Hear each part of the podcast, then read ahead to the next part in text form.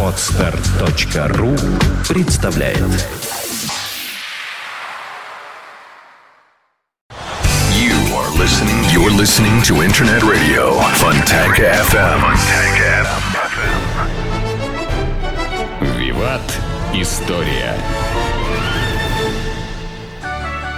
Здравствуйте! Вы слушаете радио Фонтанка ФМ. В эфире программа «Виват История». В студии автор и ведущий программы Сергей Виватенко. Добрый день, Сергей. Здравствуйте, Саша. Здравствуйте, дорогие друзья. Программа выходит при поддержке компании «Весткол». «Весткол» всегда на вашей стороне. Ну и, конечно же, приз для нашей исторической викторины в конце программы предоставлен рестораном «Тепличные условия». Сертификат на 1000 рублей на посещение ресторана по адресу набережная канала Грибоедова, дом 25. Итак, давайте начнем. У нас сегодня не новая тема, у нас Давайте продолжение. продолжим, Да, да. продолжим. Итак, дорогие друзья, мы сегодня второй день говорим с вами о таком вопросе, как Россия от февраля к октябрю 1917 года. Итак, что же за произошло между февральской революцией и Октябрьской революцией в нашей стране? Какие э, были? В прошлый раз мы говорили с вами о кризисах, демонстрации. И стал вопрос, как бы я так вот думал, и мне прислали вопрос да, расшифровать еще, э, про, был ли Ленин шпионом, да, немецким. Мгм. Мы начали об этом говорить вообще, какие были взаимоотношения, ну, про Ленина мы уже не будем говорить, он не был шпионом, да? Да. Но какие были взаимоотношения, скажем так, революционных партий, радикальных, в том числе и большевиков, а, ну, с немцами и другими врагами нашей страны во время Первой мировой войны? Существовали они? Да, существовали. И надо говорить, наверное, в первую очередь о таком человеке, как Израиль Гельфанд. Или мы его знаем по его партийной кличке Парвус. Итак, действительно, Израиль Гельфанд – это Родился он где-то в 67 1867 году в местечке в Белоруссии, что понятно. И как Лев Николаевич Троцкий писал в своих воспоминаниях, он говорил, а, у него были две, у Парвуса, две идеи фикс, две мечты. Первое – разбогатеть, а второе – свернуть шею русскому царю. То есть, да. Но как умный человек, Парвус решил это объединить. Он достаточно активно начал сотрудничать с марксистскими организациями и с российскими, и с немецкими, потому что он жил в Германии. И в этот момент, в этот момент произошла революция 1905 года. И вот Парвус придумал, как же объединить две эти вещи. Он посчитал, что русский пролетариат и русское население, оно достаточно аморфно и не сможет сделать революцию и довести до конца свержения самодержавия. И он нашел выход. Надо брать деньги у врагов России. И во время русско-японской войны он ну, и заключил, договорился, непонятно как, с японцами. И японцы дали ему деньги. Он на это купил несколько, э, значит, купил оружие, которое направил в Прибалтику. Но наша пограничная служба их арестовала. После окончания э, русско-японской войны он продолжил заниматься в том же направлении. Во время Первой мировой войны произошло это, он заключил такой был меморандум, меморандум э, Парвуса. Он заключил с немецким генеральным штабом договор с разведкой немецкой. Есть ли документы? Да, документы есть. Подписанный Парвусом документ на то, что он на свержение царского режима и вывод России из войны получает 1 миллион немецких марок. Громадная сумма. Поэтому он достаточно был богат. Но между русско-японской войной и Первой мировой он еще зарабатывал на а, Балканах. Он помогал младотуркам захватить власть Турции. То есть он как бы на этой револю... на этих для кого война, для кого мать родна, да? Вот для Паруса как бы да, он заработал очень хорошо. А перечислил он, да, так как он считал, что меньшевики, они оборонцы, им денег не надо, а вот большевики были более интересные.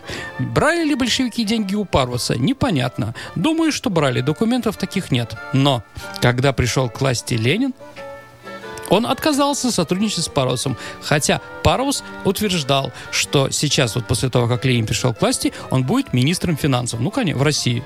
Ну, куда еще такому товарищу? Конечно, министром финансов. И он связался в Стокгольме э, с большевиками, которые там были, и сказали, когда вы меня там пустите-то? Ему сказал, что Ленин сказал, что ты свободен.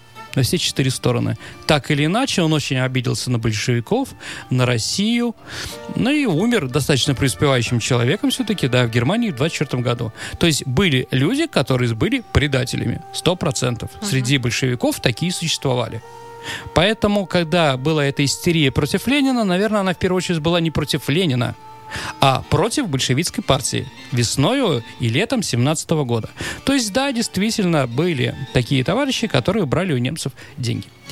Так или иначе, э, Керенский смог решить проблему слева, да, э, уничтожив большевистскую партию, которая была, ну, скажем так, э, разгромив ее, она ушла в подполье, большевики были объявлены вне закона, Керенский отказался подчиняться Петроградскому совету. То есть это была действительно победа.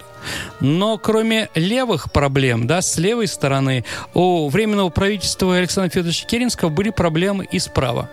И в августе 2017 года произошел очередной кризис. То есть, дорогие радиослушатели, давайте как бы представим, да, 3 а, марта начинается новая Россия, в апреле первый кризис, в мае новое правительство, в июне-июле еще один кризис, в августе очередной кризис. Да, да, да. И все это как снежный ком. С каждым днем, с каждой неделей все хуже и хуже везде.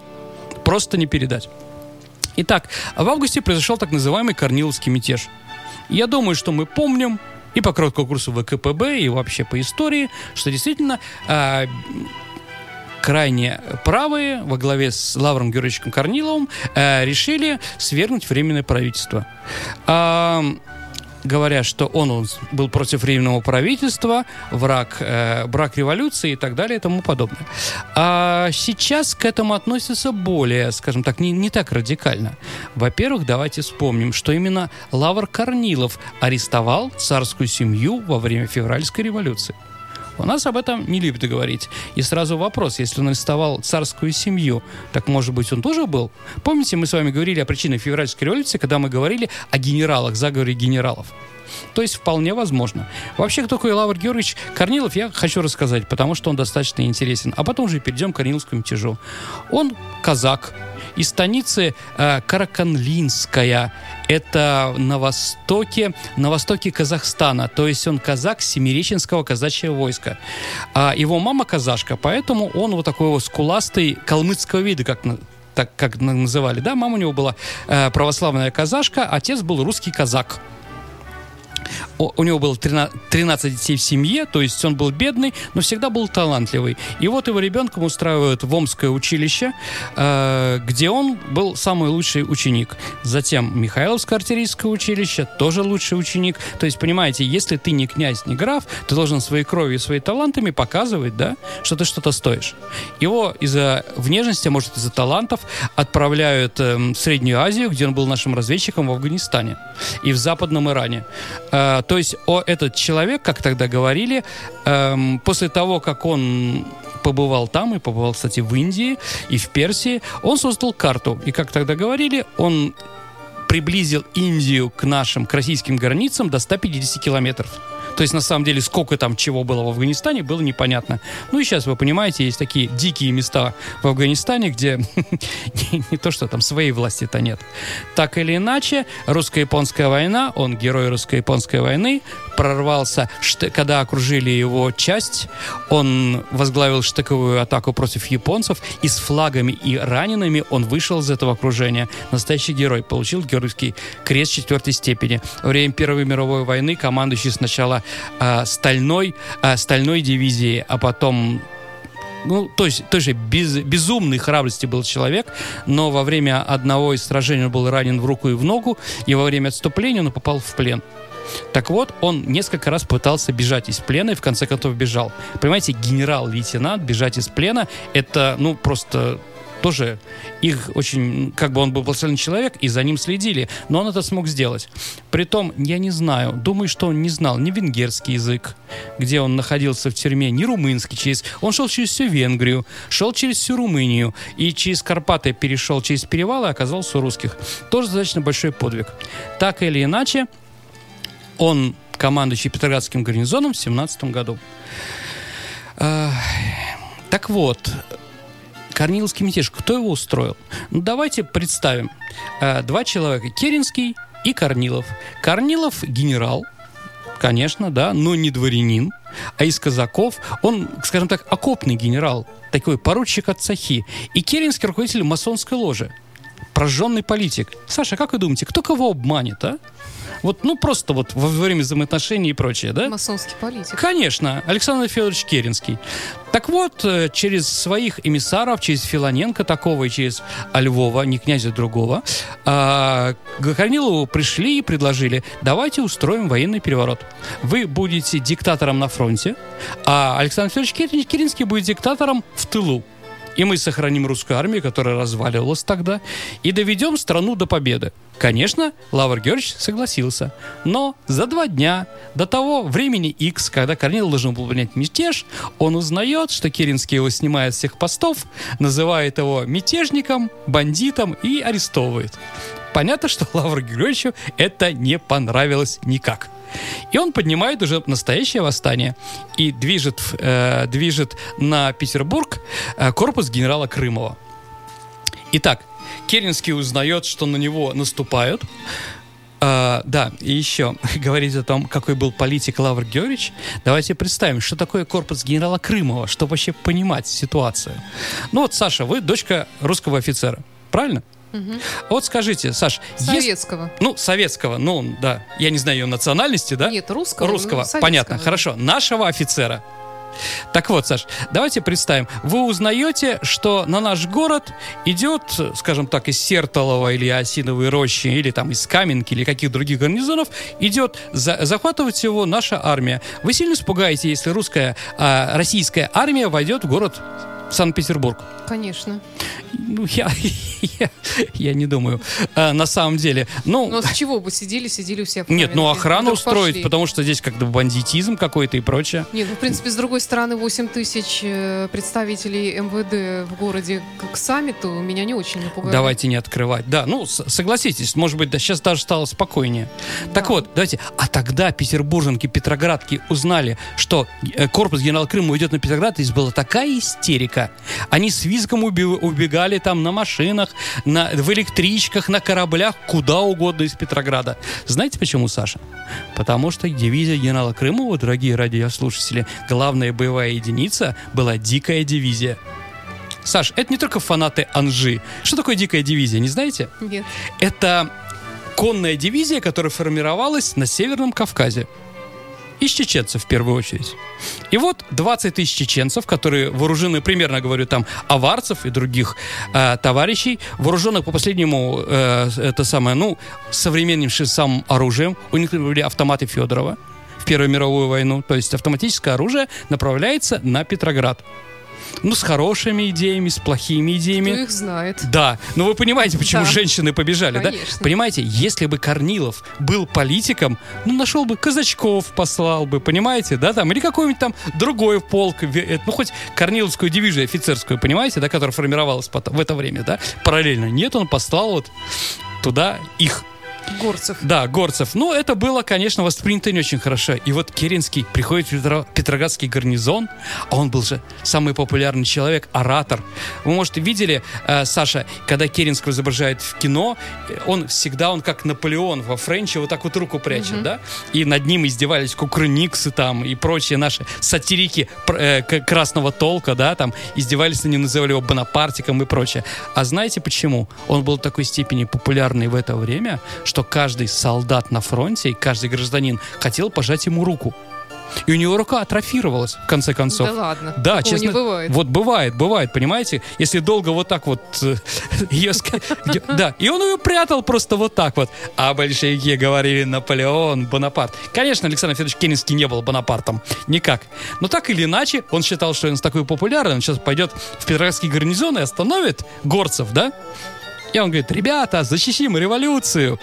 Салаты послушали Петровского гарнизона, говорит, эй, не, милейший, ты все правильно сделал, отменив расстрельные статьи, да, насчет военных преступлений и дезертирства. А, мы согласны в Петрограде за тебя голосовать, там, защищать себя и прочее. А идти воевать, да еще с чеченами, нет. Извини, дорогой товарищ, решайте вопросы сам. И тут оказывается, что у Петрограда нет никакой защиты военной. Петроградский гарнизон, а, скажем так, он объявил о революционном нейтралитете. Ну, понимаете, да? Ну вот. И что делать Керенскому? Единственная сила, которая могла воевать с правыми, это были большевики. И вот он в августе месяце, недавно он их расстрелял из пулеметиков.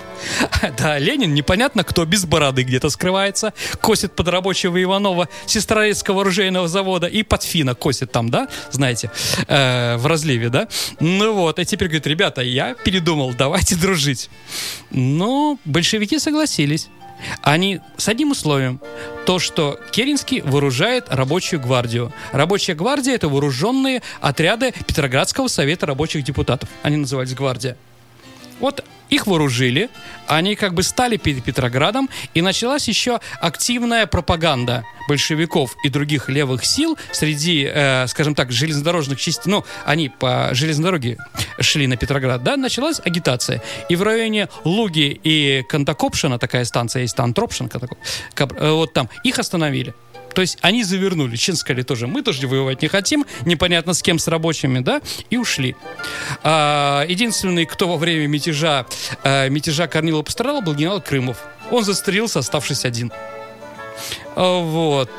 Керенский оказался победителем. Но это была первая победа, дорогие радиослушатели, потому что а рабочие-то винтовочки свои не отдали обратно в арсеналы, да, они их как бы до поры сховали, как тогда говорили, да, и вот этими самыми штыками, пулеметиками они и свергли Александра Федоровича 25 октября 1917 года.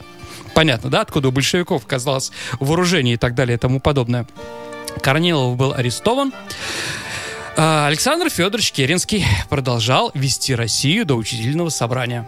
Но вот что интересно. А, учительное собрание, о котором мы говорили, это тот, тот парламент, который должен был ответить на вопросы, куда идти стране. Кто она будет? Конституционная монархия, она будет республика а, выйдем из войны, не выйдем из войны, декрет о земле будет, не будет декрета о земле. Ну, вопросы-то очень важные, да? Но вот, э, выборы должны были произойти в июле месяце. Но в июле месяце э, Керенский и другие руководства страны посчитали, что большевики так могут прийти к власти. У них нет того большинства, которое они могли сделать там карманный этот самый парламент. Вот, поэтому они перенесли его э, на октябрь а потом с октября на ноябрь. То есть они все время переносили. Это была козырная карта большевикам, которые говорили, Керенский не собирается проводить, делать выборочные собрания. Вот мы придем к власти, мы это проведем. Так или иначе, после победы Корнилова, на самом деле победителем кто получил из политических каких-то партий больше всех вестов, это были большевики. Началась так называемая а, большевизация советов. То есть советы рабочих солдатских депутатов в то время, значит, э, как депутатов избирали? Это были представители рабочих и солдат и, и полков. То есть, если э, маленький завод, там 50 человек, то один депутат. Если 100 рабочих, то два депутата. Если тысяча, как на Кировском, да, ну понимаете, да? То есть увеличивается все время. Также от роты один представитель, от батальона два представителя, от полка больше. А, и самое главное, в советах можно было их избирать, любой, переизбирать любой момент. То есть не нравится, вот мы при, проголосовали тогда за меньшевика, он не сидит, как сейчас, пять лет в Государственной Думе, и фигу там, или в Заксобрании, и фигу нам показывает, да? А, вот. А можно было в любой момент. Это было очень демократично в то время. Так вот, в сентябре месяце сразу прошли перевыборы в собрание, и в Петрограде, слушаемся, дорогие радиослушатели, за большевиков проголосовало 90%. То есть 90% депутатов э, Петроградского, Петроградского совета рабочих и солдатских депутатов были большевики. И они избрали руководителя Петроградского совета Льва Давыдовича Троцкого достаточно известного. Лев Давыдович был руководителем Петроградского совета еще во время первой э, революции пятого года. Дорогие радиослушатели, мы с вами обязательно поговорим и про первые советы, и про первую Государственную Думу, которые были вот в 1905 1917 году. У нас будет обязательно отдельная передача, мы об этом поговорим. Так или иначе, э, во всех советах, где больше, где меньше, большевики получили большинство. И Ленин снова выдвигает идею «вся власть советом». Э, Помните, мы видим город Петроград в 17 году, да? Почему Ленин рассчитал, или вот как говорил Маяковский, да, 24 рано, 26 поздно, 25 самый раз. То есть, если мы говорим про Октябрьскую революцию, это творчество Леонида Ильича, ой, Владимира Ильича Ленина. А, он точно рассчитал, что революция должна быть 25-го. Почему? Саша, не помните? По краткому курсу ВКПБ. Что там в школе говорили? А просто 25 э, октября в Петрограде должен был пройти второй Всероссийский съезд Советов. То есть Ленин под съезд Советов, где началась большевизация, где они получат точно большинство голосов, решил, мы делаем революцию и ставим Совет перед фактом. Пожалуйста, проголосуйте, вот вам власть. А если вы откажетесь от власти, мало ли что произойдет. Мы придумаем революционный конвент или революционную коммуну, да что угодно, другую какую-то власть, которая все-таки проголосует, что большевики сделали это легитимно, законно. Итак, в октябре у нас кризис политический, Потому что э, кто, да, давайте так, если представить власть Александра Федоровича Керенского как человека, державшегося на костылях, потому что он не мог крепиться, да? Левый костыль у него был выбит во время расстрела Третьеиюльской демонстрации. Правый костыль был выбит во время уничтожения Корниловского мятежа. Солдатики, солдатики должны ему повиноваться после его идеи э, о победоносной войне наступили по наступлению под Калышем, когда он пытался, да, еще продолжать воевать. То есть крестьяне, он отказался проводить э, земельную реформу. А политики, непонятно когда будет выбор учительного собрания. То есть все, за, под Керенским не было ничего, там был просто воздух. То есть власть осенью 17 года валялась на земле. И надо было просто кому-то ее взять. И большевики решили ее взять. Так, в общем-то, и произошло. Итак, экономический кризис. Заводы уже не работают. А, железной дорогой тоже перебой. Проблема. Инфляция, о которой мы говорили, гиперинфляция. То есть вообще ничего не остановить. А в армии, на фронте, а война-то продолжается у нас еще, да, видите, как у нас все бурно в тылу-то, да?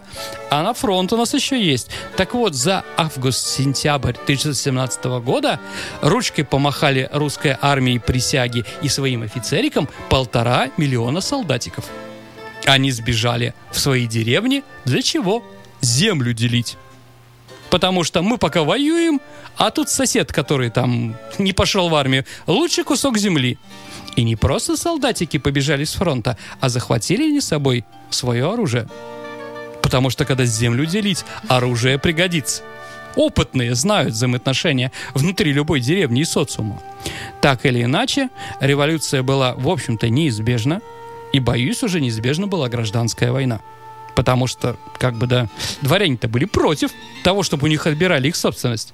И, понятно, буржуазия была против. А тут еще на э, в Москве произошло э, совещание, э, на котором Рябушинский, такой известный миллионер, произнес, а как бороться с быдлом, да? Он говорит, а очень просто, а давайте мы их с голода будем морить. Что голодная рука, э, го, э, значит, э, голо, э, рука голода э, задушит любую революцию. Тоже прекрасный такой выход, да? Понятно, что простым людям это не устраивало. Так или иначе, действительно, к октябрю 17 года э, революция уже действительно новая революция стучалась стучалась в двери. Итак, дорогие товарищи, историки спорят, что это одна революция февральская, а октябрьское продолжение ее, или отдельные. Не знаю, наверное, если мы будем сравнивать э, события российской революции с французской, там тоже были. Сначала было 14 июля, да, э, значит, э, штурм Бастилии, э, затем были жерандисты, затем были якобинцы, потом была директория, потом пришел Наполеон, да? Считается, что это одна революция. Ну, наверное, давайте тоже считать. Октябрьская революция, наверное, термином возьмем, наверное, Октябрьский переворот то есть очередной. То есть это было продолжение того, что началось в феврале месяце. И закончилось все это, конечно, окончанием гражданской войны. Где-то в 20-22 году. Так или иначе, так или иначе, вот такие вот вещи были в 17 году. Вот давайте сейчас мы вернемся к нашим вопросам. Да, в прошлой программе мы начинали тему 17 года, и вопрос звучал так, какого числа 1917 года да. Россия была объявлена республикой. 1 сентября вот как раз Керенский, уничтожив да. Корниловский мятеж, и объявил. Он не был легитимный, но так вот красиво объявил. Россия стала республикой. Итак, есть у нас победители? Да, конечно. Слава богу. Светлана Ушакова, мы с вами свяжемся и вручим вам приз. Напомню, что приз исторической викторины предоставлен ресторанам «Тепличные условия». Сертификат на 1000 рублей на посещение ресторана по адресу набережная канала Грибоедова, дом 25. И точно такой же приз получит тот, кто ответит правильно на сегодняшний вопрос. Итак, э, в семнадцатом году Русская Православная Церковь э, отошла от Синода, от того, что ей руководила царская власть, и в этом году, в ноябре месяце, э, Русская Православная Церковь избрала себя главу Русской Православной Патриарха. Как звали этого патриарха, которого избрали ну, с Петра Первого, это был первый. Ваши ответы можно оставлять на нашем сайте Фонтанка.fm в специальном окошечке, которое сейчас вот буквально появится, если вы обновите страницу.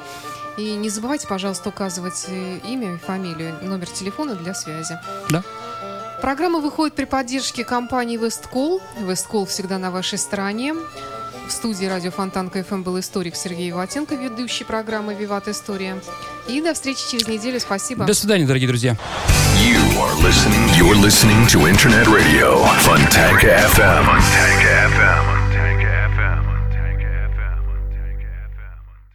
FM. Скачать другие выпуски подкаста вы можете на podster.ru